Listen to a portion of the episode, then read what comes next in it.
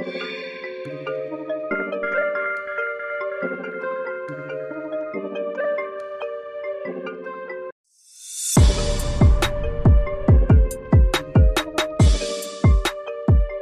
dia, boa tarde, boa noite. Está no ar mais um Ministério Cast. Eu sou o Felipe Scarinci, maratonista e apaixonado por inovação. Eu sou o Kaiser, editor de podcasts e especialista em inovação na Anchor. Uh, sou Luiz Fialho, DJ enxadrista e agora uh, head de CVC na Ace. Bom demais. E, e o nosso convidado de hoje, ele gosta muito de esportes. Ele é gamer e inclusive trabalha com games. Pedro Maganin! Fala pessoal, tudo bem? Prazer estar aqui, muito obrigado pelo convite e vamos bater um papo aí. Tá certo, Pedro, seja bem-vindo. Eu aproveito aí para te desejar um feliz dia do panificador. Pô, muito obrigado, cara. E eu aproveito para te desejar um feliz dia da pizza. Bom, então eu vou aproveitar o, o embalo de vocês e vou desejar um feliz dia da saúde ocular, já que eu sou um monocular, é agora é PCD já, por causa que saiu a lei. Então fica aí, feliz dia da saúde ocular. Feliz dia da alergia, pessoal. Eu, eu, tinha certeza que esse era o dia que tu escolheu ele. Foi uma boa é, escolha, não. foi uma boa escolha. Foi uma boa Tem escolha. que pegar as coisas que nos caracterizam, cara. Exato, muito bom. Bom, hoje, como vocês bem sabem, a gente vai seguir no nosso modelo de Ministério Game de duelos. Então, mesmo que o, que o Fialho já tenha participado do Ministério Game, ele vai ter mais uma chance dessa vez enfrentando o Pedro. Pedro, nosso estreante, como é que tá aí a, a expectativa? Cara, é, não existe nenhuma chance de eu perder esse jogo. Eu me preparei durante meses para esse momento. Então eu queria dizer que eu estou extremamente bem preparado e, Fialho, boa sorte, mas, cara, difícil, poucas chances. Eu vou, eu vou usar a experiência a meu favor. Eu que já participei do jogo, eu acho que eu já peguei as artimanhas da, da, da máquina aí. Uh, eu, tô, eu tô confiante aí que o Pedro é só, é só, só mais um desafiante. Eu vou jogar pra torcida hoje.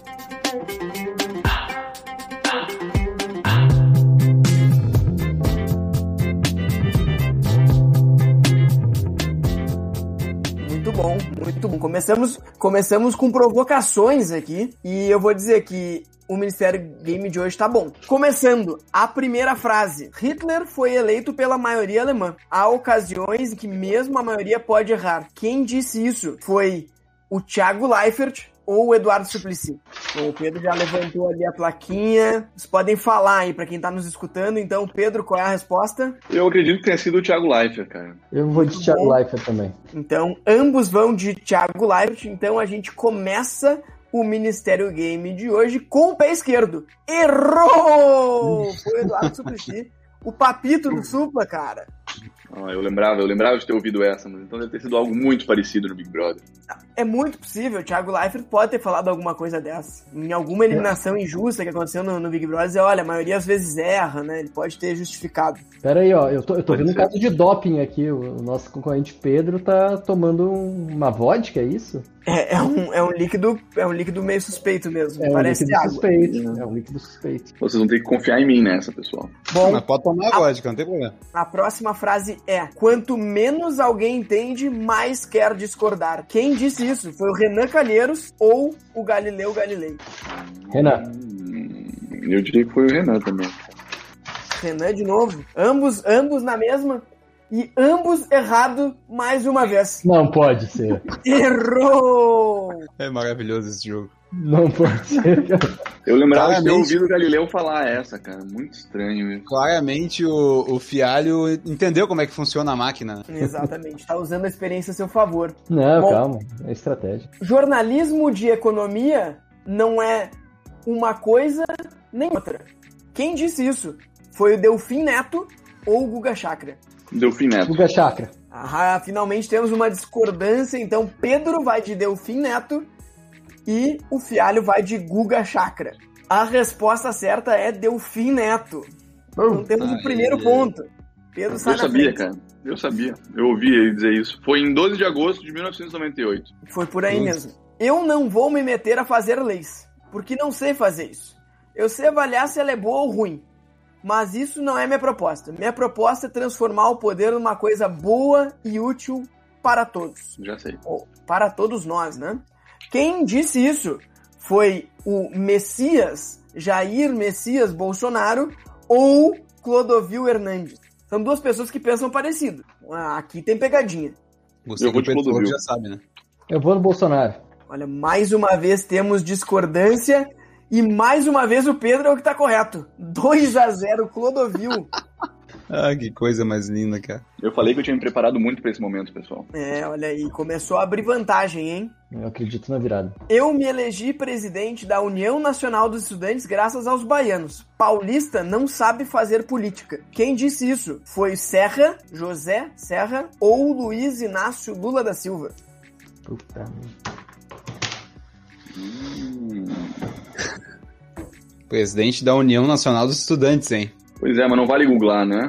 Não. Não, gente, eu acho que eu precisava da resposta de vocês agora. Ah, então tá. Então eu vou de. Eu vou de Lula, cara. Eu vou de Serra. Precisa o contrário. Olha aí, hein? É, Olha, que fazer ponto. eu vou fazer uma reclamação aqui. O X já tá querendo ajudar vocês. É óbvio que o Lula não foi presidente da União Nacional dos Estudantes, né? Ah, é verdade, né? Então, realmente, essa era o Serra, então ponto pro Fialho, 2 a 1 um. Encostou e tá com o farol alto já, Ai, piscando meu atrás. Deus do céu. Ai, meu Deus do céu. Quantas, perguntas ainda tem? Uma, Mais três. duas, três, três. Temos mais três. O Vamos lá, Rubinho é um né? bom piloto, mas o Schumacher é melhor. Quem disse isso? Uma frase que parece tão óbvia, né? Mas quem disse isso? Foi o Galvão Bueno ou foi o Nelson Piquet? Tu? Hum, Nelson Piquet. Eu vou com o Nelson Piquet também. Ambos devem ter dito. aí, rapaz. Ambos devem ter dito, mas É. eu, eu acho que dessa vez ambos acertaram. Nelson Piquet. É o comentarista. Comentarista da opiniões. Tem o- outras ótimas frases do Piquet que vão aparecer mais pra frente. Eu fiquei com um pouco de medo de botar aqui, mas aos poucos eu vou me soltando. Receita da vida feliz. Dois pontos. Algo pra fazer, alguém para amar, esperança no futuro. Né? A gente começou a falar de felicidade aqui agora. Então, de novo, receita da vida feliz. Algo para fazer, alguém para amar e esperança no futuro. Quem disse isso foi Pedro Bial ou Elvis Presley. Elvis Presley. Eu acho que foi o Elvis também, cara. B. Acertou! Pra essa a gente tem inclusive uma participação especial. Bota na tela aí o Fialho vestido de Elvis. Não, mentira, não, não tem isso. Não tem isso. Só o cara conheceu o outro há 20 anos é uma merda. É horrível, é horrível. Eu pensei até em googlar aqui, porque tu falou bota na tela, eu pensei, vai me mandar fazer alguma coisa, mas claramente não tinha. Existem duas fica pros arquivos. maneiras de ser feliz nessa vida. Uma é fazer-se de idiota, a outra é sê-lo. Quem disse isso? Foi Richard Feynman ou foi Freud? Eu não posso falar antes, né? Senão fudeu. Só levantar a plaquinha, levanta a plaquinha aí. Ah, Ah, não, se é eu falar é uma- antes, é, ele só fala a mesma que eu falei, cara. Ah, entendi. Então, Então o vai, eu vou de foi de ver. Richard Feynman Vai e de o ver? Lipe foi de Freud. Então, peraí, vou só recapitular. Como é que tá o, como é que tá o placar? 4 a 3 4 a 3 então o Pedro foi de Feynman e o Lipe foi de Freud e o Lipe acertou e nós temos um empate. Aê! Quatro a Ô, quatro. tinha que fazer. Fazer uma regra de um desempate. desempate, uma rinha. Eu tenho um Trial by desempate. combat. Trial Eu by tenho combat. desempate. Um, me diga aonde vou morrer, porque então nunca vou lá. Quem disse isso foi o Jô Soares ou o Charlie Munger, sócio do Warren Buffett. Jô Soares. Não, tem que escolher o outro então, né? Pra desempatar. É, Eu vou ou com o Charlie Munger. um empate, né? Dependendo de como tu quiser.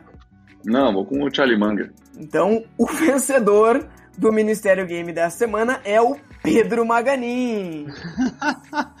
Ele foi só porque não era pra escolher a opção que o Lipe escolheu. Eu Melhor- sabia, eu sabia, Xixa. Eu sabia, cara. Nós estávamos juntos, era um verão em Nova York, fazia calor. Tomávamos Não. um vinho à beira Omaha, do, Omaha. do rio. Né? Eu tava lá, eu era o cão. Muito bem, muito bem. Ótimo, ótimo game acirrado, nervoso dessa vez. Mas vamos pra pauta dessa semana.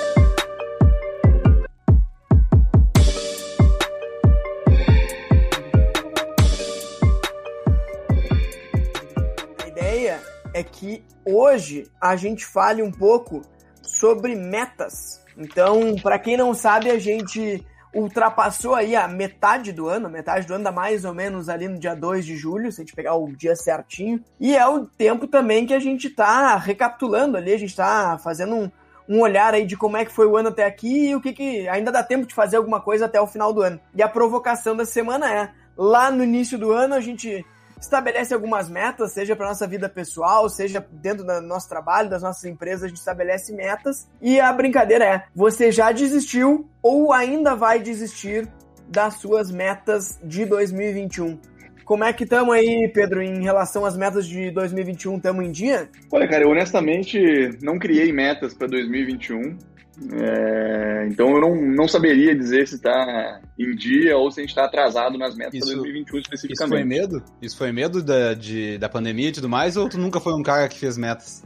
Cara, honestamente, tinha anos que eu fazia, tinha anos que eu não fazia, e eu sempre abandonava elas mais ou menos no início do ano, como vocês estão dizendo. É, e eu pensei, cara, não vou fazer meta então.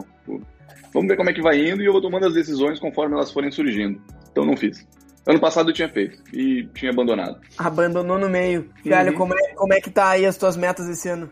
Cara, eu acho que tá boa. Eu tinha me comprometido a fazer muita academia, tá super em forma. Então, como vocês veem aqui, eu tô um monstro, tô gigantesco, bombado. Então, acho que tá, tá, tá indo super bem. Para os nossos ouvintes que estão só no Spotify, não estão vendo realmente, tá? Com músculos muito torneados aqui e ombros Bem muito largos, o músculo- nosso, nosso convidado É, da semana. pescoço. tudo. Realmente saiu da jaula, né? Vai virar youtuber de, youtuber de academia, né? Ah, é, isso, fialho estrondo. Sinceramente, eu também sou, sou mais de fazer a- as metas mês a mês. Eu já, já me frustrei muito em metas anuais, então eu acabo, sempre final do mês, eu acabo planejando meu próximo mês com algum desafio, alguma coisa para eu tentar resolver. Gosto muito do método do Try Learning, de fazer sprints de, de um mês em alguma coisa específica. Então tem sido mais ou menos isso. Qual foi o último mês? Qual foi o foco do último mês, por Esse curiosidade? mês foi uma merda, na real. No outro eu tava produzindo música eletrônica, daí foi legal. No outro que No outro eu tava produzindo música eletrônica, daí foi legal. Deu pra, deu, deu pra fazer umas coisinhas legais. E, e tem Deu uma pra musiquinha pra gente ouvir bastante. aí? Dar uma palhinha? Ah, cara, até tem, tem que ver como é que bota aí. No final a gente vê. Enquanto o Fialho vai vendo como é que ele vai colocar um pouquinho da música dele aí pra gente, eu vou falar que eu sou de uma escola completamente diferente do Pedro. E eu, há muitos anos, eu todo dia 5 de janeiro eu desenho minhas metas pro ano e eu deixo elas salvas ali, fica salvo no meu celular. E eu várias vezes ao longo do, do ano eu entro pra me lembrar qual eram as metas e ver como é que e fazer esse acompanhamento. E claro, né? São metas talvez um pouco mais simples, assim, olha, quero ler tantos livros no ano, quero perder tantos quilos, essa tem, tem anos que funciona, tem anos que vai pro outro lado, né? Ah, quero fazer tal coisa no trabalho, ser promovido, entregar tal coisa, trocar de trabalho, né? São coisas desse tipo e, cara, tem funcionado muito. E vou dizer já, trazendo aí um gancho para uma coisa que a gente poderia conversar, é, para mim ajuda muito, assim, eu saber que eu estabelecer para que lado que eu quero ir e usar isso aí como, como um norte. Isso aí funciona muito para mim. Xixa, tu co- como é que trabalha? Conta aí. Sinceramente, cara, eu nunca fui um cara de muitas metas e objetivos. Eu sempre fui um de. Como é que eu vou dizer? Eu acho que é mais obrigações pra mim. É, tipo, tu tem que fazer isso e vinha de cima a ordem, né? No caso, eu trabalhei com a minha família durante muitos anos. Então, vinha uma regra, tipo, faz isso. Eu ia, virava à noite, fazia tudo nesse objetivo. Eu sempre fui muito de fazer as coisas sem pensar muito pra adiante. Aí no, quando começou a pandemia mesmo, de fato, que daí eu comecei a querer investir dinheiro e querer ter mais um controle da minha vida, porque eu realmente não tava nem aí pra nada um tempo atrás. Então aprendi a editar podcast, isso tudo realmente foram objetivos, assim, que eu fui criando ao longo do tempo. Mas até pra dizer que a pauta do podcast surgiu porque meu amado e estimado amigo Felipe Debs, ele disse que eu tenho que fazer meu OKR, que a gente começou a trabalhar junto agora, e eu tenho que fazer um OKR pra ele. E daí eu perguntei pra ele, cara, o que que diabos é um OKR? Eu não faço a menor ideia do que, que é isso. E daí ele disse, não, meu, são objetivos e metas que você tem que fazer pra mim aí, trimestral e tudo mais. Daí eu fui atrás e comecei a produzir meu OKR. Então, a pauta saiu disso. Mas sobre objetivos, no modo geral, assim, eu sou uma pessoa que acho que entra meio que no modo fialho aí que ele falou, ultra learning. Eu boto uma coisa na cabeça e normalmente eu fico vendo vídeos em looping no YouTube e tento aprender tudo na madrugada dentro sobre o negócio o quanto antes e mais rápido possível. E não deixo isso muito como um objetivo muito a longo, assim. Eu fico meio que travado no negócio uma semana, um dia, até consumir aquele bagulho inteiro. É, e digo mais, não é a pauta desse podcast que, que surgiu da gente colocar meta. Na verdade, no ano passado eu tinha colocado como meta para mim, lá no início do ano, que eu começasse a produzir conteúdo. Eu não sabia como que ia ser se eu ia escrever, se eu ia ter uma página no Instagram, se eu ia ter um podcast, se eu ia fazer vídeo, mas era uma das metas que eu tinha e tu foi um dos caras que me ajudou a fazer isso aí ser uma realidade. Eu acho que uma coisa que eu queria conversar aqui era justamente isso. Não tem isso tanto na, na vida pessoal, mas eventualmente no profissional talvez estejam mais acostumados. Vocês sentem que meta é um negócio que ajuda vocês a, sei lá, estarem mais motivados, a entenderem para onde é que tem que ir. Eu, particularmente, apesar de para mim colocar metas de um ano, eu acho que um ano é um período muito longo. Cara, imagina, agora eu pensar o que, que vai estar acontecendo em julho do, do ano que vem. Eu gosto de períodos mais curtos, sabe? Dois, três meses, eu acho que é, que é mais saudável.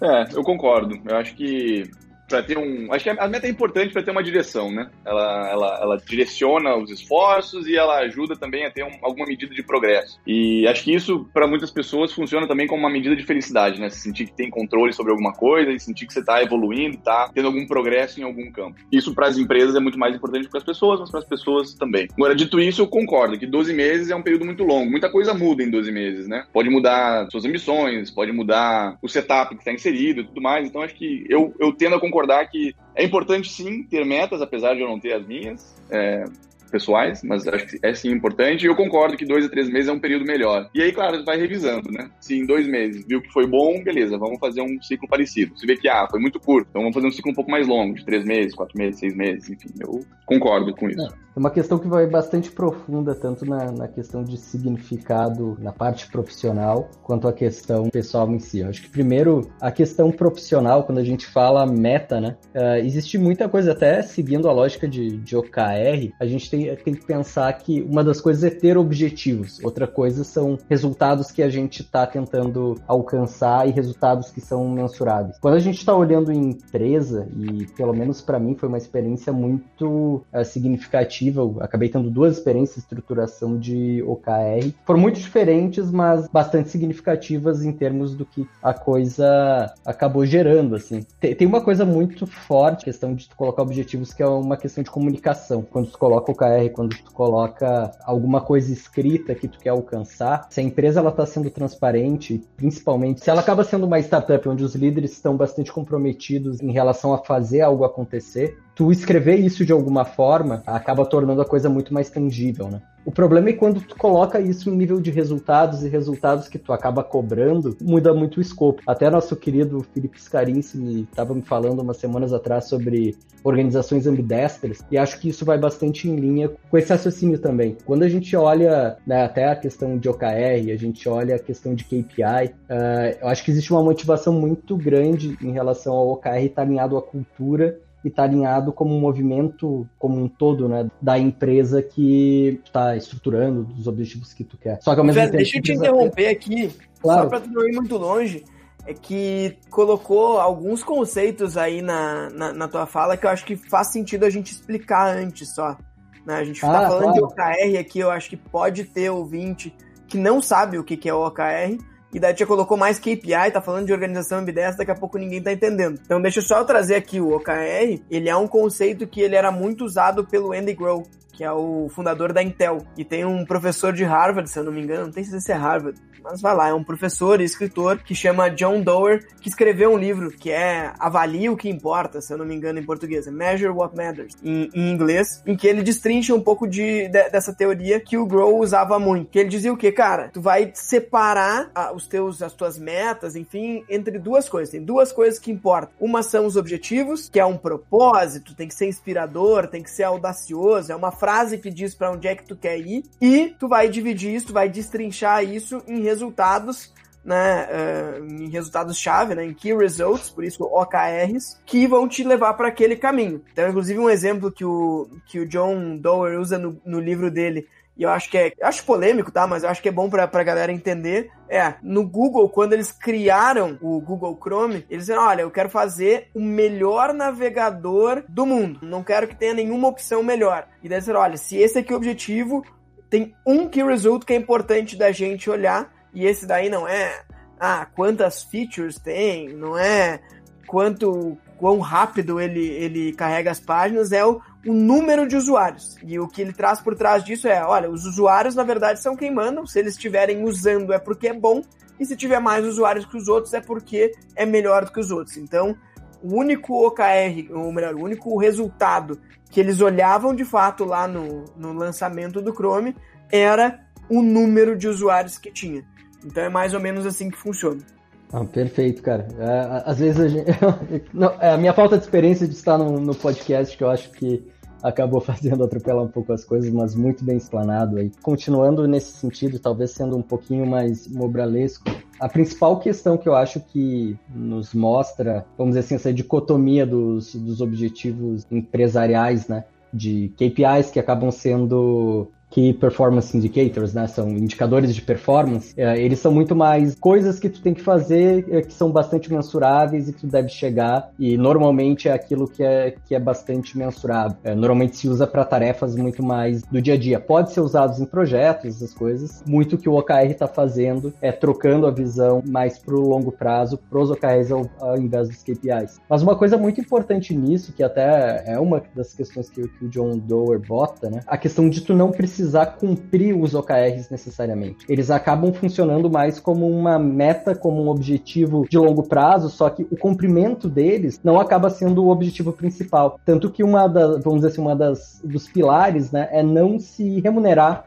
baseado ao, ao alcance dos OKRs, mas sim uh, chegar a um nível satisfatório e ele acaba sendo uma, uma ferramenta de comunicação. Então, quando a gente acaba falando de meta e a gente acaba falando do posicionamento né, do OKR na empresa como um todo, ele acaba funcionando muito mais como esse instrumento de comunicação e mostrando qual que é o resultado, o que, que se quer alcançar. Não necessariamente dizendo, olha, obrigatoriamente tu vai ter que chegar a, a tal ponto de forma mínima. E isso acaba criando muito mais espaço para inovação, né? Então, acho que um, um, dos benefícios principais, pelo menos as coisas que eu acabei vendo na prática, foi quando se colocava um objetivo e alguns resultados, né, não, não resultados demais. Acho que eu acabei sofrendo também uma experiência onde colocou, colocou os resultados demais para fazer, mas depois que a gente acertou a mão, cara, foi transformadora a coisa, porque se tinha um direcionamento e se tinha uma liberdade muito grande das pessoas da organização para criar. Isso é tipo o Mbappé, aquela foto, aquele meme dele que tem com um monte de, de pôster do Cristiano Ronaldo na parede, assim. Quer ser, é, é botar uma meta para ser o Cristiano Ronaldo e, e tu chega lá. E, esse é o objetivo, precisa dos resultados-chave é. no caminho. O, mas vou te dizer, uma, uma coisa que, que o Félio falou aqui, e realmente o John Doerr fala muito disso, de não atrelar o OKR à, à remuneração. Eu eu, como bom economista e que acredito que as pessoas respondam a incentivos, lá na Anchão meio que caguei para isso e o OKR é como a gente faz a, a, remuneração trimestral da galera. Eu acho que é uma forma da gente conseguir, de alguma forma, colocar a cultura para andar mesmo, porque tu vai alinhando os incentivos e a galera começa a trabalhar daquele jeito. Mas sim, cumprimento efetivamente dos key results não é o principal. E eu falo muito isso quando a galera tá trazendo os objetivos trimestrais, quando a gente tá construindo, digo, ó, não precisa botar que é pra gente vender um bilhão de reais. Bota menos, que é uma coisa pra gente atingir, mas que garanta que a gente tá na direção e no sentido certo. Então acho que esse é o principal do OKR. Se a gente conseguir colocar lá e daí usar como instrumento de comunicação, de que olha, a gente quer ir para aquele lugar, qualquer coisa que a gente fizer naquele caminho faz sentido, eu gosto muito do, do conceito e tenho visto funcionar bem. Interessante falar isso, de usar os OKRs e colocar como instrumento de remuneração, apesar de, de não ser o, o recomendado, né, pelo, pelo catedrático, pelo John Doerr, tem que tomar muito cuidado, né, porque isso pode trazer dois problemas. O primeiro deles é, quando tu coloca isso como, como chave o incentivo, as pessoas vão dar um jeito de bater aquilo, mesmo que não seja da maneira mais sustentável possível ou que, que seja a melhor maneira, né? Então você pode fazer vendas ruins, você pode colocar clientes ruins para dentro, você pode segurar o churn pro mês seguinte, tem diversas maneiras que eu não sei exatamente quais são os OKRs, mas, mas com certeza as pessoas vão estar mais propensas a tomar ações que não são muito boas para tentar manter aquelas métricas específicas. Essa é uma coisa. E a outra é que você também pode ter um outro efeito, né? De, pô, setou a meta em, em mil. E, cara, já vendeu os mil no meio do mês. Ah, beleza. Então vamos segurar essa, essas vendas pro próximo mês, né? A gente coloca mais mil e já estamos aqui com 300 no bolso e vamos mantendo isso. Mas eu concordo que, por outro lado, é uma maneira que consegue forçar um pouco mais isso a entrar na, na comunicação e na cultura e, e a permear mais a organização. Não é simplesmente um, ah, nós vamos fazer isso e se não der, tudo bem. Não, se der certo, pô, melhor, vamos, vamos é, ganhar mais dinheiro, vamos, enfim, né? Mas, mas acho que tem, acho que tem os dois lados. Acho que é interessante isso. Às vezes que eu trabalhei com, com OKRs, não estavam atrelados à, à, remuneração. E eu gostei da maneira como funcionou. Assim, claro, tem seus problemas, né? É uma ferramenta, não é um, não é um fim, é um meio. Mas, enfim, acho que é interessante, interessante. Ô Pedro, acho que o que tu tá trazendo faz todo sentido. E até uma das coisas que eu tinha separado pra gente falar aqui, e depois já puxa esse gancho de novo pra gente pular pra essa, não ficar falando de OKR uma hora aqui. O que tu falou é muito verdade. Sim, se a gente coloca o objetivo, a galera encontra maneiras é, mais criativas e nem sempre a melhor maneira para cumprir aquele objetivo e também ele pode servir como ancoragem, né? Então, assim, se eu disse, e até falei isso ali no início, né? Se eu, se eu posso vender 100, mas a meta naquele mês é 10, eu já vendi 10, ah, cara, daqui a pouco as próximas eu vou demorar um pouquinho mais para fazer o follow, vou deixar para cair no mês que vem, vou deixar escondido embaixo do tapete. Mas isso tem uma coisa bem importante também. Primeiro, a equipe ela é uma equipe pequena, então esse alinhamento ele é mais fácil de, de, de fazer. E a outra coisa, teve um outro conceito que a gente trouxe aqui, que foi o conceito de organização ambidestra, né? Que até tu brincou aqui no nosso chat, ah, mas é aqui chuta com as duas pernas. É mais ou menos isso. A, a ideia da organização ambidestra é o quê? Cara, a organização que a gente está acostumado a trabalhar, todo mundo responde para o CEO, né, que é o Chief Executive Officer, e a ideia, a brincadeira aqui é que a gente crie uma organização paralela dentro dessa mesma organização, que tenha um outro CEO, que é o Chief Entrepreneur Officer, então empreendedor dentro da organização. E a gente trabalha mais ou menos assim. Né? O espaço que a gente tem ali é o Anshan Lab, é um laboratório separado do resto do negócio da Anshan. E acho que uma das coisas importantes da, do Lab funcionar, é, ele é justamente alguma das coisas que o Christensen, né, o professor de Harvard que trouxe, talvez botou, mais falou sobre esse termo de organização de ideias, falava, disse, olha, tem várias coisas dentro da organização que não funcionam, né? Tu precisa de uma organização separada, justamente para tu separar da cultura, tu separar de alguns incentivos, tu separar de alguns processos. A gente saber quais são esses processos, saber quais são esses incentivos, acaba nos ajudando a conseguir fazer as coisas que importam. Então, por exemplo, o que a gente tem que bater de meta comercial. Cara, hoje não é o mais importante pra gente a gente vender mais do que vendeu no mês passado. Claro que precisa para validar o que a gente está fazendo e tudo mais e para ser sustentável, mas não é o mais importante. O mais importante é a gente construir a base e ir aprendendo porque lá na frente a gente vai vender. Mas a organização tradicional ela está olhando para essa métrica. Então, se a gente tem uma, uma, uma forma de aferir resultados mais maleável, eu consigo brincar com isso. Eu pego e bato a meta do mês o resto do mês eu faço o que realmente importa.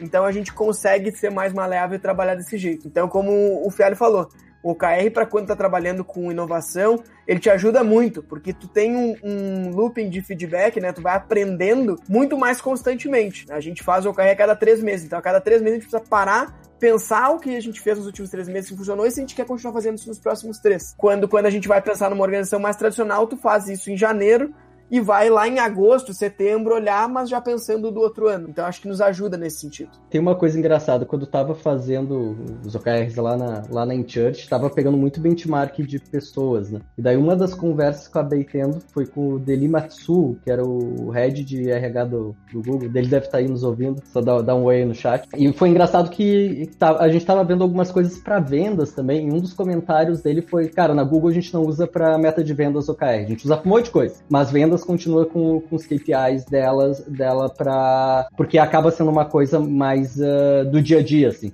Um pouco nessa lógica da, da, da, ambidestria. Daí até foi uma das coisas que fez a gente muito mais pro lado de ter poucos resultados, né? Como organização. Uh, a gente chegou a tentar baixar ele para o nível de time, nível pessoal, mas aí depois uh, deu para trás de novo e deixou só nível diretorias e gerências para não complicar um pouco demais e deixou com os KPIs de cada setor também. Eu queria talvez puxar um, um outro assunto da, da forma mais pessoal também, até para a gente não ficar tanto no OKR, mas que ele também tem uh, uma questão a ver, né? Existe uma, existe todo um, um movimento de quando, o que que tu deve estar preocupado mais, se é teu presente ou, ou se é teu futuro, né? Uh, a gente, naturalmente, como humanos que vive uma vida de tragédias, a gente tende muito a sempre ficar olhando o próximo passo e colocar uma expectativa e uma ansiedade bastante grande grande no que, que a gente vai fazer depois, né? Isso daí é uma das coisas, até situações que eu vivi muito uh, particularmente nesse, nesse último mês, principalmente, que foi uma decisão que vocês, Pedro e Felipe, com meus amigos, presenciaram bastante da minha indecisão, na verdade, e, uh, e agonia por precisar, né, tomar uma decisão tão importante que era uma troca. Eu imagino eu, tanto quanto todos que estão aqui, consideram boa parte da, da sua vida o,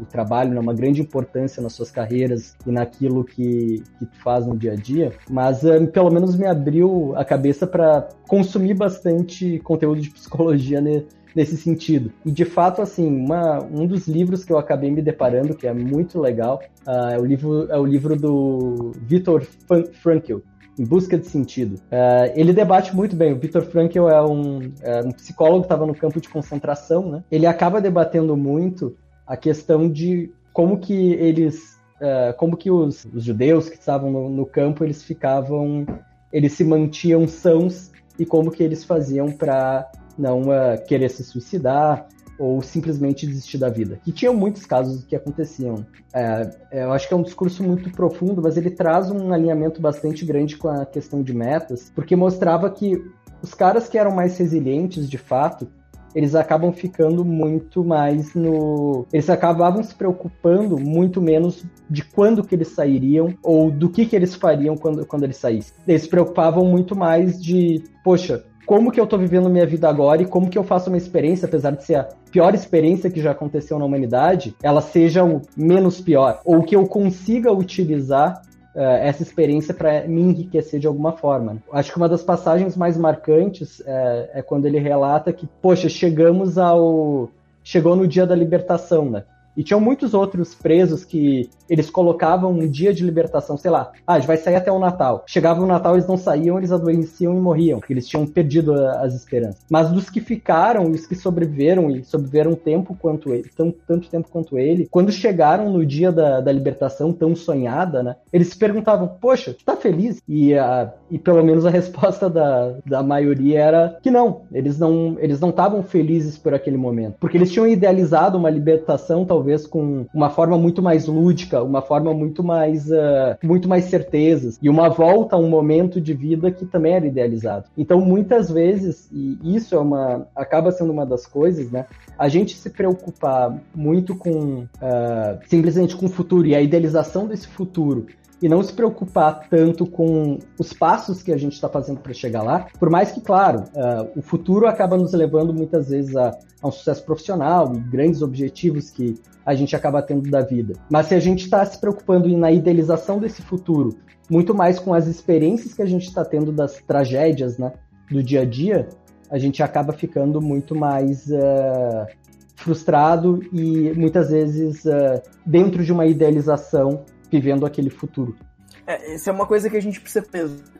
E, lá, agora que tu entrou no, no, no papo da, da, da, psicologia, eu sou uma pessoa que sou um pouco assim, né? Eu tô sempre olhando muito para frente e um cuidado que a gente tem que ter é esse, né? Não esquecer de viver o presente. Então, o que tu trouxe da, da, da idealização, de o cara ele espera tanto o futuro que na hora que ele chega ele se frustra porque tava pensando em outra coisa. Era uma das coisas que eu trouxe, que eu, que eu anotei aqui pra gente falar sobre se essa questão de planejamento, de, de colocar meta, ela não podia te atrasar. Então era justamente isso. É, quando coloca um objetivo, que é, né, nesse caso, era uma idealização de quando ia sair do campo de concentração, mas pode ser, sei lá, no meu caso aqui é a próxima maratona. Cara, tem uma coisa que fica na tua cabeça de que agora tu não é plenamente feliz, tu vai ser a hora que tu completar a maratona, né? Então, assim, é, ele diminui a tua felicidade instantânea, a tua felicidade atual, porque tu tá projetando, tá jogando ela lá para frente. Então, mas aí quando, quando você joga ela lá para frente, muitas vezes ela também não se concretiza, né?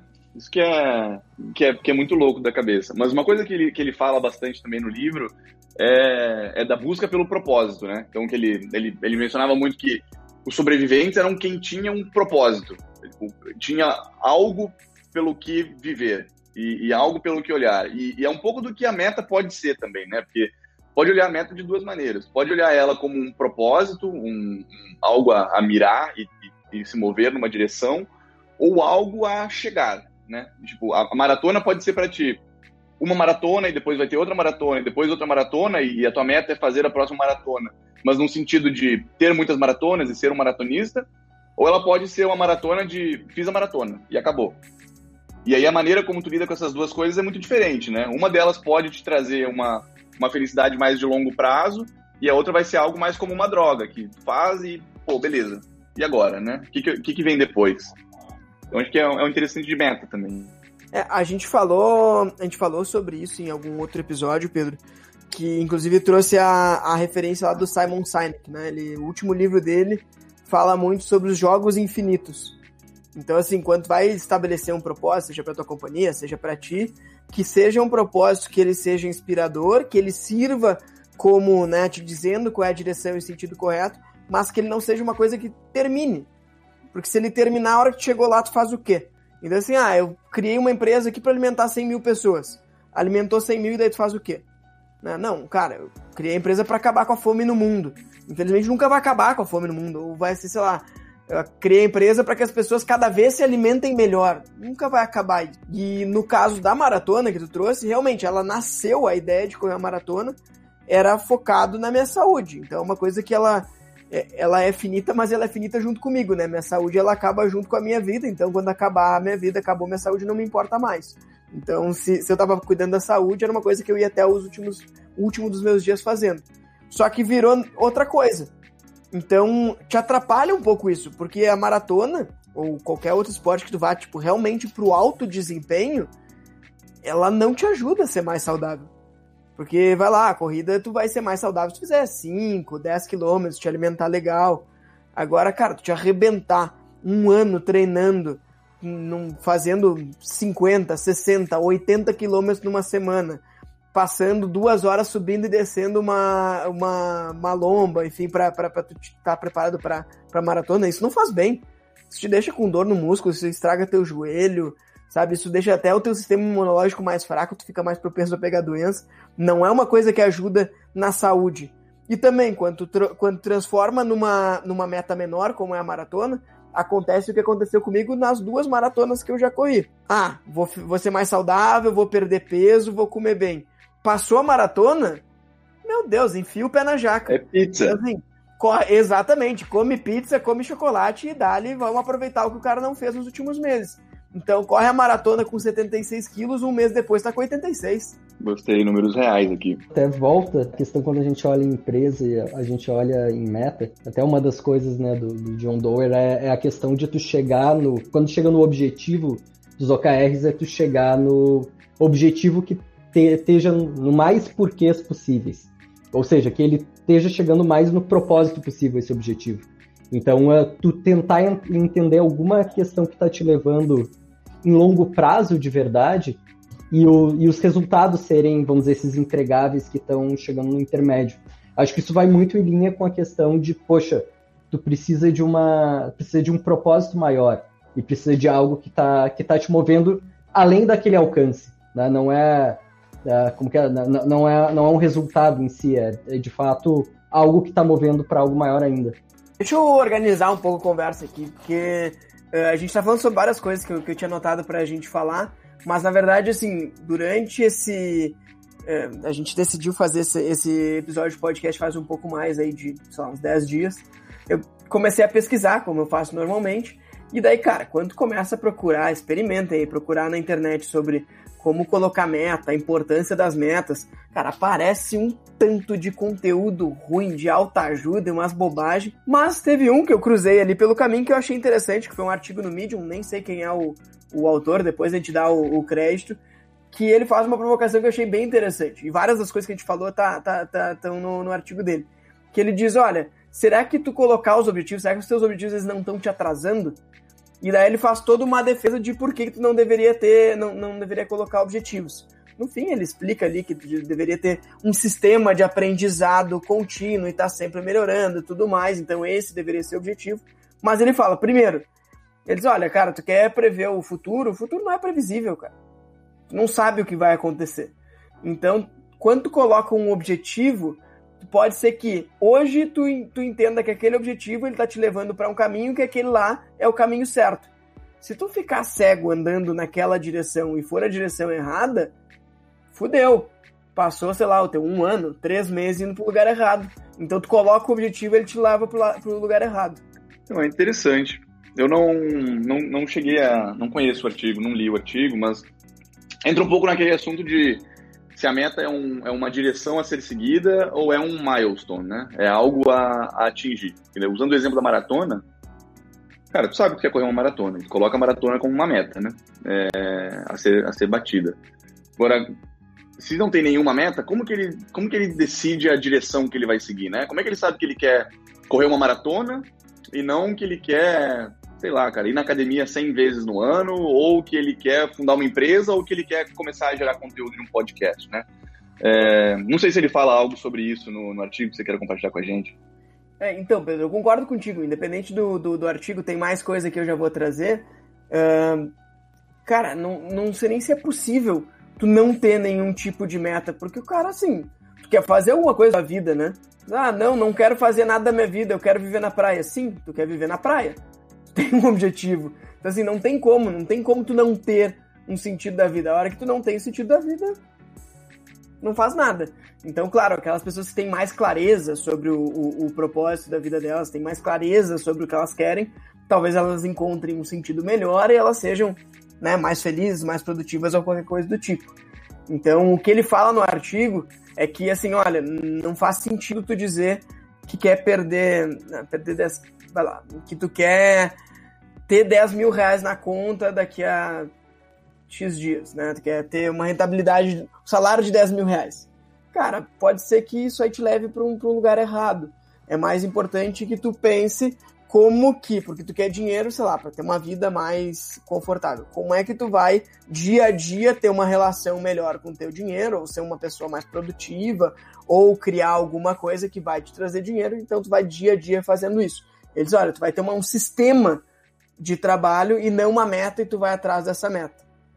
A outra coisa que ele, outra provocação que ele traz que eu achei interessante, que daí foi exatamente o que tu falou, Pedro, lá ali atrás, é que colocar meta ancora expectativa.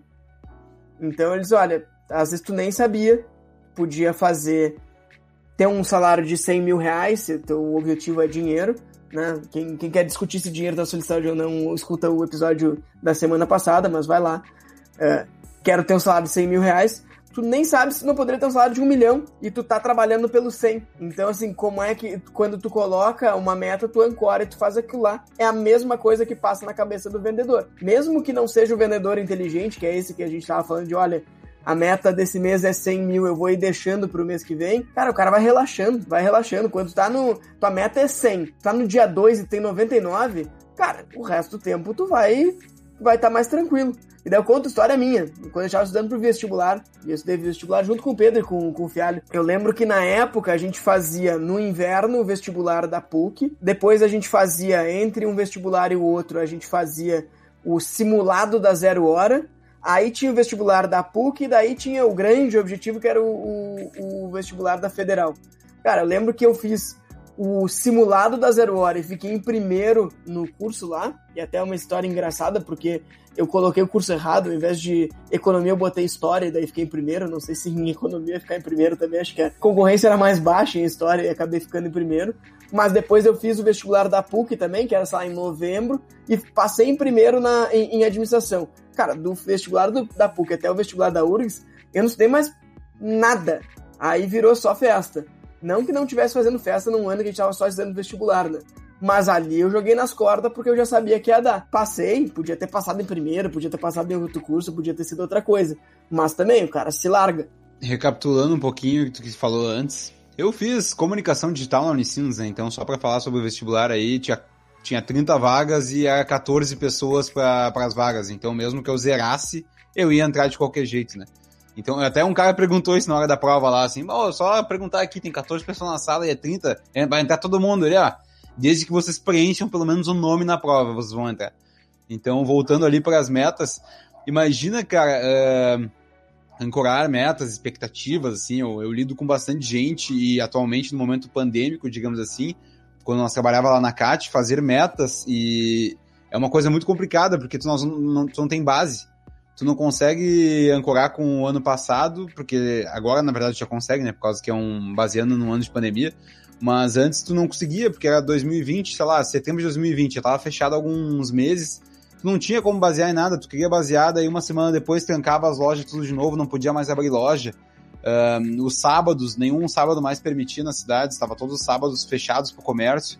Então, era difícil de tu conseguir fazer tuas equipes trabalhar, trabalharem com objetivos e metas, porque tu nem não tinha como tu ter expectativa nenhuma em nada, era tudo assim na, na última hora decidindo e, e se baseando sempre no último mês, e tu não tinha como, como ancorar em nada, e tu também fazer a, galera ficar motivada e, e ir pra frente, assim, sabe? Era bem difícil tu, tu fazer isso rodar, a máquina funcionar, sem conseguir botar metas que realmente eram palpáveis para a galera alcançar. Então, eu até penso assim, é, de, do, do, que você mencionaram do livro e tudo mais, que a galera sem um propósito, sem um objetivo e sem uma meta, cara, é muito difícil tu conseguir fazer a, a máquina rolar e fluir assim, ao natural, ou pelo menos colocar um sorriso no rosto dos funcionários se ninguém tiver meta. Então, até queria saber a opinião de vocês, como é que foi o trabalho de vocês, assim, quando começou a pandemia, o que, que aconteceu com as metas, porque, cara, pelo menos as minhas que eu tinha, morreu todas. Até foi bom, porque minha saúde melhorou, eu comecei a estudar muito mais, porque fiquei muito mais tempo em casa, então se tu pegar, assim, obviamente que eu não queria que tivesse acontecido a pandemia, né? Mas se tu pegar na minha vida, a, a pandemia deu um reboot, assim, deu um botão reiniciar, que eu comecei a realmente criar metas e objetivos baseado numa vida pandêmica, digamos assim, e minha vida melhorou muito. Minha saúde, pelo menos, que agradece que não teve mais festa, eu parei de beber que nem um desgraçado. Então, acho que você está falando de, de, das metas ficarem muito incertas, é, é verdade para boa parte do, do mundo, né? Eu não, não sofri tanto, assim, no meu trabalho as metas não mudaram tanto, porque elas tinham sido já baseadas no início do ano, mas a grande maioria não foram batidas, né? Onde eu vejo um pouco mais de, de semelhança é é quando tem produtos muito novos, né? Então, quando está trabalhando, sei lá, numa startup, por exemplo, que tem um produto muito novo, algo que recém está indo no mercado, o mês 2 ele é muito diferente do mês 1, um, né? E o mês 1 um, ele é muito diferente do mês 0. E a gente não tem nem ideia de como é que vai ser o mês 3. Então, até queria usar isso para perguntar pro, pro Luiz Fialho aqui como é, que, como é que foi essa experiência que ele teve há, há bem pouco tempo atrás, porque eu acho que isso está bem relacionado ao que tu falou, sabe, Xixa? Uh, ah, Pedro, a gente tinha uma questão da startup, né, principalmente quando está num, num, período de rampar, uh, até para conseguir manter vendedores, tu, tu acaba vendo mês a mês a, a, forma de, de, criar metas. Né? Então já é um exercício mensal e tu já tem um, vamos dizer, um dedo ali no controle muito perto. Então para a gente foi, foi meio engraçado, assim, porque a gente esperava uma queda gigantesca, no, no primeiro momento foi porque nosso, bem, nosso público né, era uh, o público de comunidades, público religioso, pensou, poxa, fechou tudo. Mas ao mesmo tempo a gente descobriu que tinha uma oportunidade gigantesca, porque a nossa solução era justamente de digitalização. Dá, então, dá uma então, explicada uh, rapidinho só, Fialho, no que, que é a empresa mesmo, para quem está ouvindo entender assim o que, que, realmente, como é que funciona. Perfeito. Cara, então, uh, a InChurch é uma solução para para igrejas, para comunidades de, uh, de engajamento, uh, uh, doações e, e, gestão. Então, acaba sendo um, um full suite para a gestão de igrejas e, e, de comunidades como um todo, né? Então, basicamente, e a primeira estratégia, né? Ela, ela era uma estratégia omnichannel, tinha vários canais, seja totem, seja os POS, né? na igreja, seja o aplicativo, que todos se conectavam, né, para fazer com que a experiência do membro fosse muito mais uh, digitalizada. Que a, o que aconteceu é que quando a gente chegou nesse, nesse ponto da, da pandemia, né, a gente tinha entendido, poxa, as igrejas estão fechadas agora, está muito mais difícil que, que, ela, que ela monetize, os caras não vão fazer investimento em plataforma agora. Só que aconteceu sim. Primeiro mês a gente caiu bastante as vendas. Segundo mês a gente quintuplicou.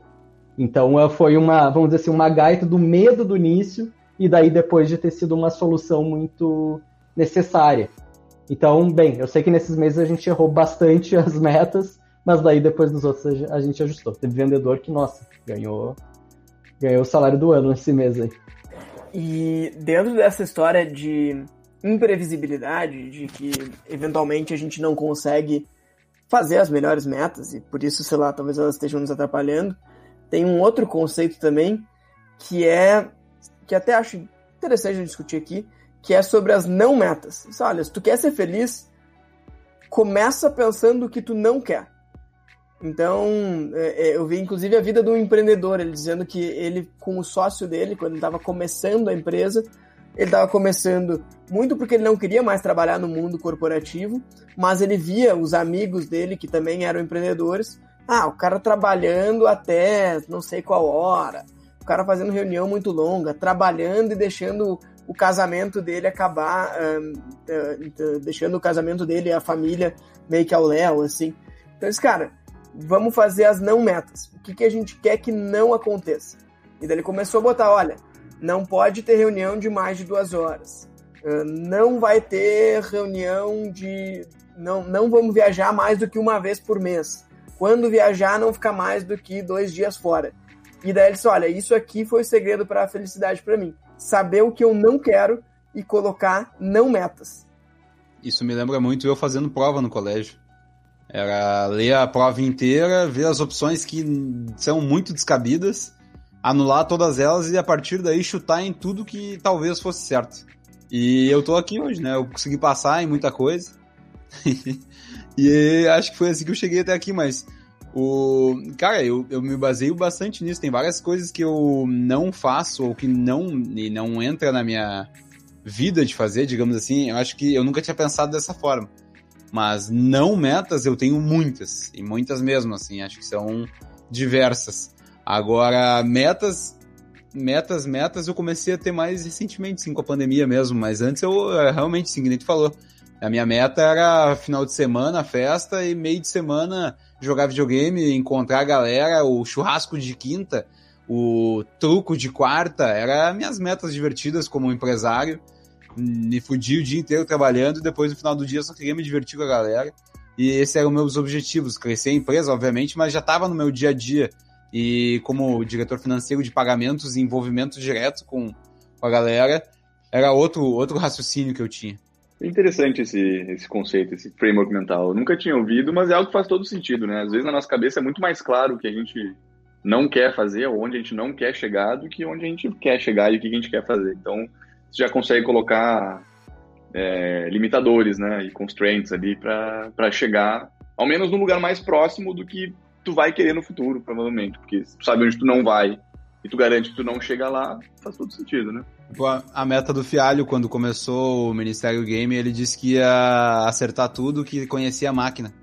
Viu? É. Foi uma é, dá pra dizer que ele não bateu a meta, né? Mas assim, eu acho que a não meta, ela ajuda no sentido de que a gente tava falando ali, a meta tu pode colocar pro lugar errado, né?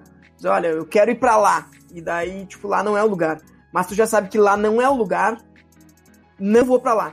E tem um comprometimento de 100% em cima disso, né? Então, o que que eu tô dizendo aqui? Cara, vou voltar pro exemplo da maratona, que é uma coisa que tá bem presente na minha vida agora, porque, sei lá, daqui a 80 dias tem, tem prova. Cara, não dá para desviar da dieta nesse, nesse período. Então, sei lá, não dá para comer chocolate. Cara, se o comprometimento não é 100%, tu começa a negociar, é muito mais difícil. É muito mais difícil tu comer chocolate 5% do que tu comer zero. Então, assim, dá para comer 5% dentro da dieta. Tem como tu fazer isso e chegar lá na frente e ter dado certo. Só que, cara, o cara come o chocolate, abriu uma vez na segunda. Aí terça, ah, tá, vou comer um pouco também. E daqui a pouco tu vai abrindo concessão porque tu já abriu a outra. Isso ajuda, inclusive, em negociação externa, né? Então, vai lá, tomar uma cerveja com os amigos. Ah, eu saí com um grupo de amigos e tomei cerveja. Daí eu vou sair no, com outro grupo e vou dizer, puta, tomei com eles, não vou tomar com esse. E daí daqui a pouco tá tomando cerveja todos os dias. E não dá para tomar cerveja todos os dias e correr maratona, né? impossível.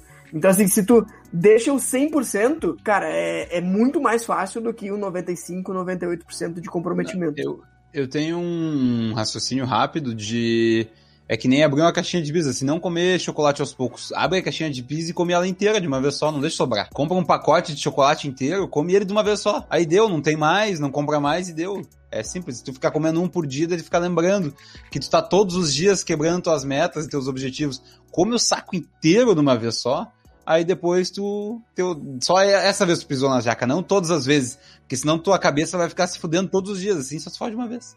Mas, mas não pode ponto... comprar outro saco, né? Não pode comprar. É, então, pode não. comprar outro daí, né? E daí tu vai comer ele inteiro de novo. Não, mas não o sou eu que é... compro, não gosto de gastar, bicho. Quem compra são os outros. Aí eu como rápido pra não ter mais, daí depois eles dizem, ó, oh, tu come rápido demais, não uma comprada, tá bom, então não vai mais ter. E daí, ó, resolveu os problemas. Resolve o problema. Não, mas o que eu tava falando é assim, tu disse, ah, eu tenho, sei lá, eu jogo truco com meus amigos na quarta. Pode colocar como não meta, nunca perdeu o truco na quarta. Então, assim, tu tá trabalhando na quarta-feira. O truco é às oito da noite. Aí o cara vem e diz, ah, meu, aqui eu vou ter que fazer uma reunião às sete e meia. Vai dizer, cara, não, não vou fazer porque às oito eu tenho truco. E tu não negociar nunca.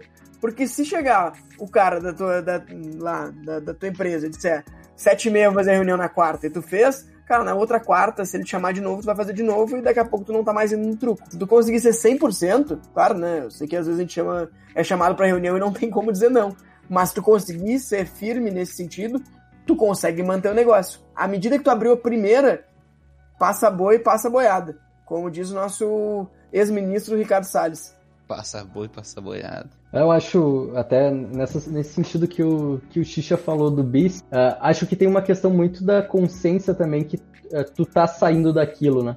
No momento em que tu coloca, tu acaba colocando na, na tua cabeça que aquilo não tem importância, é, é o momento que tu se perde total. No momento que tu coloca, poxa, tô saindo, tô saindo de uma. tô saindo com os dois pés na jaca, mas eu vou continuar no meu objetivo no próximo dia, eu vou continuar no meu objetivo a partir disso. Não faz disso uma rotina de sair, né? Uh, tu distou poucas vezes, é muito mais fácil de tu continuar. Serve pro contrário também. Até quando a gente tá colocando, poxa, vou acordar todos os dias às seis da manhã.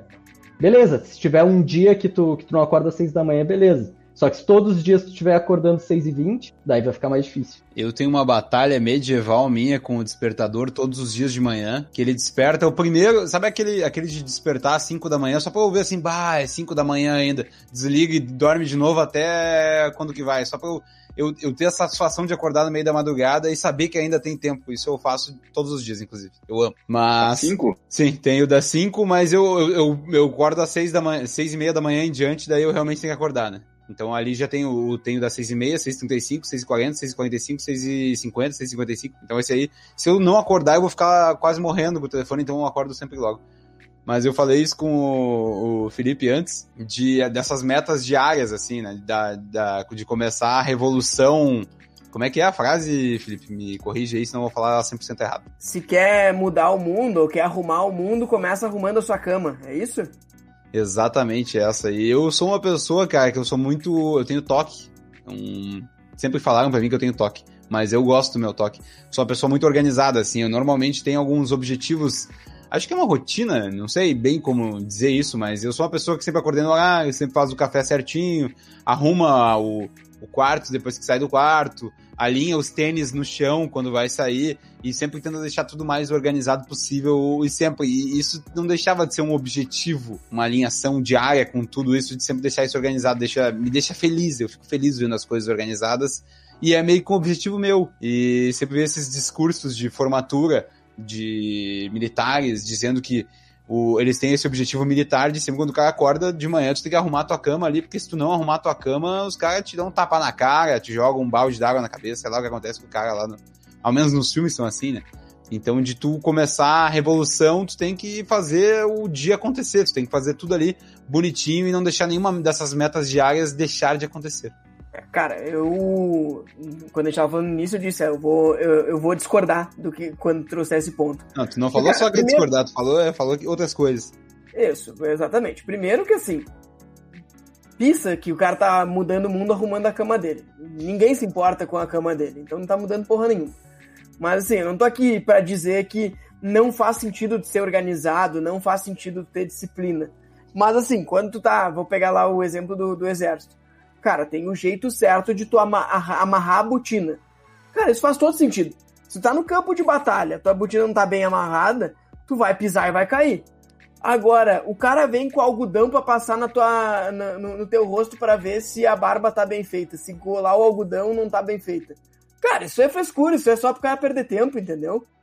Então, tipo, é só pra tu pegar e ficar fazendo, usando teu instrumento de poder em cima do outro e usar isso de alguma forma como vaidade. Não muda porra nenhuma.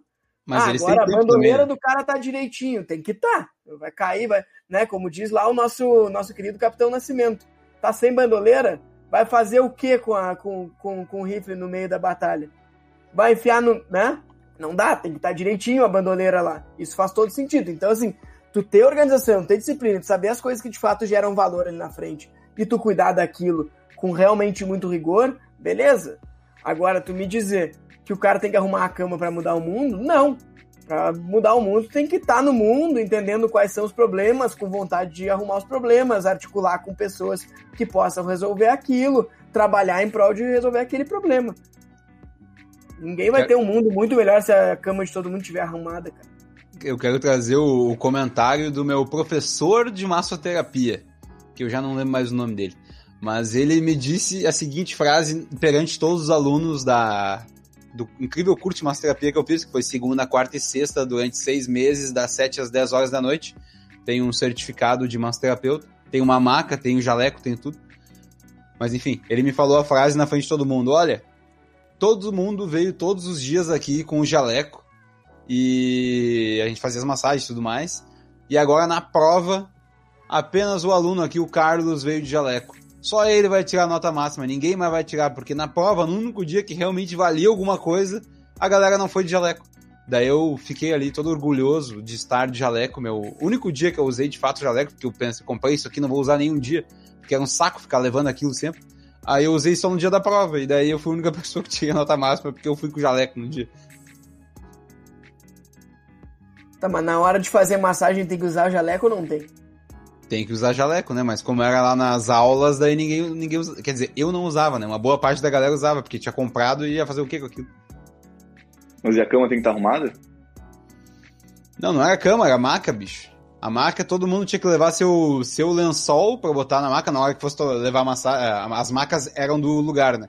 Então tu levava teu lençol, daí tu botava ali, tu deitava de cuequinha ali em cima, e as mulheres sutiã e calcinha, e daí tu levava uma toalha, botava em cima de ti, assim, e daí tu recebia massagem nas pernas, nos braços, no peito, nas costas, ou onde é que fosse. E tinha final feliz? Cara, isso é um preconceito teu com o curso de massoterapia. Isso no, no primeiro dia começava assim: o cara botava todo mundo ali sentadinho e falava o seguinte: ó, isso aqui é um curso de massagem, não é outra coisa. Então, quem imagina qualquer outra coisa além disso, eu devolvo o dinheiro e pode sair da sala. Aí ninguém levantou, obviamente. Mas uma mulher falou: Ah, eu não vou. Eu não vou deixar ninguém fazer massagem em mim, eu só quero aprender a fazer massagem nos outros. Daí o professor comentou que não era possível, que ela, pra ela aprender a fazer massagem, ela tinha que receber massagem também, porque tu tem que sentir a massagem em ti pra conseguir fazer. Então a mulher levantou e foi embora e teve seu dinheiro devolvido. Be- belo relato. Mas eu queria encerrar a pauta dessa semana simplesmente dizendo que se alguém vai dizer pra vocês que tem que arrumar a cama se tu quer mudar o mundo, diga não. Eu não vou arrumar a cama porque assim eu não mudo o mundo. Eu mudo o mundo fazendo coisas que geram valor para outras pessoas e para o mundo.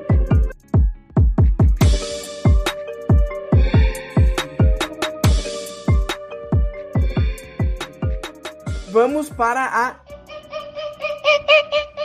dica da semana. Xixa, qual é a dica que tu vai trazer aí pros nossos ouvintes de semana? Vamos lá, a minha dica vai pra uma situação que eu descobri recentemente, que eu sempre tomava chimarrão ah, com a erva moída grossa. Da. Qual que é a porra da marca agora? Eu não vou lembrar. Mas eu sei que é o tipo moída grossa.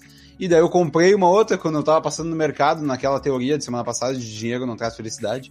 Eu vi uma erva mais barata e eu pensei, porra, erva é tudo igual. Aí eu comprei uma que não era moída grossa e agora eu tô tomando essa desgraça até o fim, só pra não jogar fora, porque eu vou tomar tudo, que eu comprei, agora é questão de honra.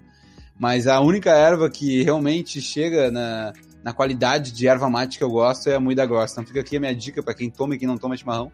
Tomem a erva moída grossa, que é não, não de qualquer marca no caso, né? O tipo moída grossa, que é a melhor erva de tomar chimarrão. Só um pouco, você tá falando bem rápido. É erva moída grossa. É o tipo, o tipo da erva moída grossa. Entendi. Tem é a forma como ela é moída, ela é moída de uma Tem, forma tem. que ela fica mais grossa. Inclusive, o, o, tem o. Não sei como vocês sabem como é que é feito a erva de erva mate, fica aqui o aprendizado do dia. O- são, são galhos de árvores, as, as plantas e os galhos, que são moídos e queimados para ficar na tonalidade. Então depende do tipo de, de queima, ele fica com cores diferentes.